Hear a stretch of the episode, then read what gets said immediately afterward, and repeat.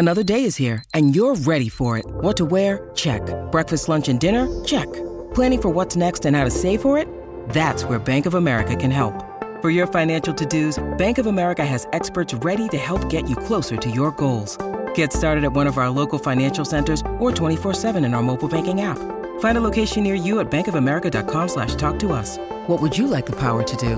Mobile banking requires downloading the app and is only available for select devices. Message and data rates may apply. Bank of America and a member FDIC. When you need mealtime inspiration, it's worth shopping Kroger, where you'll find over 30,000 mouthwatering choices that excite your inner foodie. And no matter what tasty choice you make, you'll enjoy our everyday low prices, plus extra ways to save, like digital coupons worth over $600 each week. You can also save up to $1 off per gallon at the pump with fuel points. More savings and more inspiring flavors make shopping Kroger worth it every time. Kroger, fresh for everyone. Fuel restrictions apply. Quel est le plus petit tableau du monde Merci d'avoir posé la question. L'œuvre d'art est un moyen évident de faire passer un message, qu'il soit sociétal, politique, voire religieux. Les formes pour le porter sont très différentes, par exemple la provocation utilisée par l'artiste, ou encore tenter de battre un record, comme l'a fait le portraitiste américain Roger William Curtis en peignant le tableau le plus petit du monde. Que représente le tableau de Roger William Curtis? Au début des années 60, Roger William Curtis se lance dans la peinture avec ce projet fou de réaliser le plus petit tableau du monde.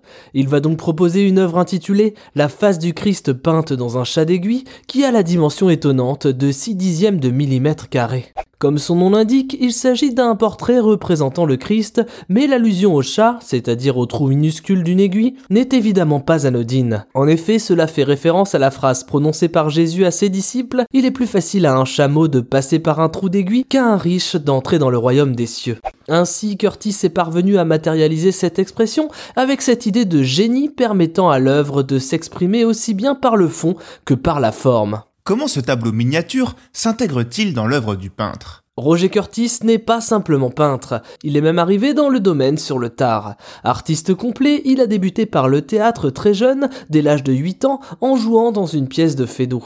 Il a ensuite entamé une carrière de sportif de haut niveau, pratiquant le cyclisme sur piste et participant à de nombreuses courses de voitures au volant d'une Bugatti. Autre temps, autre passion, il s'adonna également dans une seconde partie de carrière au music hall en chantant pour de très nombreux radiocrochets, allant jusqu'à remporter la finale du concours La pêche aux vedettes, ce qui l'amena à un premier contrat aux Folies Bergères, puis dans d'autres cabarets parisiens avant de tourner dans le reste du monde, notamment aux États-Unis où il resta 5 ans.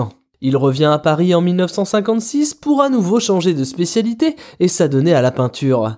Il a ainsi à son actif plus de 6400 portraits de personnages illustres, plusieurs papes, dont Jean XXIII, des figures politiques comme René Coty ou Jacques Chirac, des sportifs tels Jacques Anquetil ou d'autres célébrités, Bourville notamment.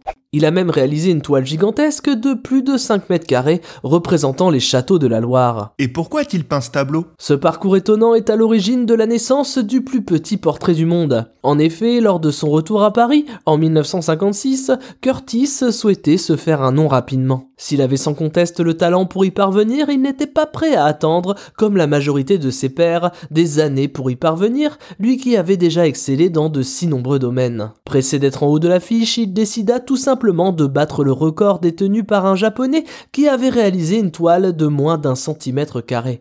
Pour ce faire, il est passé par trois années de travail et de recherche, montrant qu'il souhaitait proposer une œuvre de qualité malgré son impatience. Il peindra alors le visage du Christ à la gouache en utilisant ses propres cheveux, outil le plus propice pour réaliser une œuvre sur un format si petit. Un tableau qu'il n'est possible d'observer qu'à la loupe.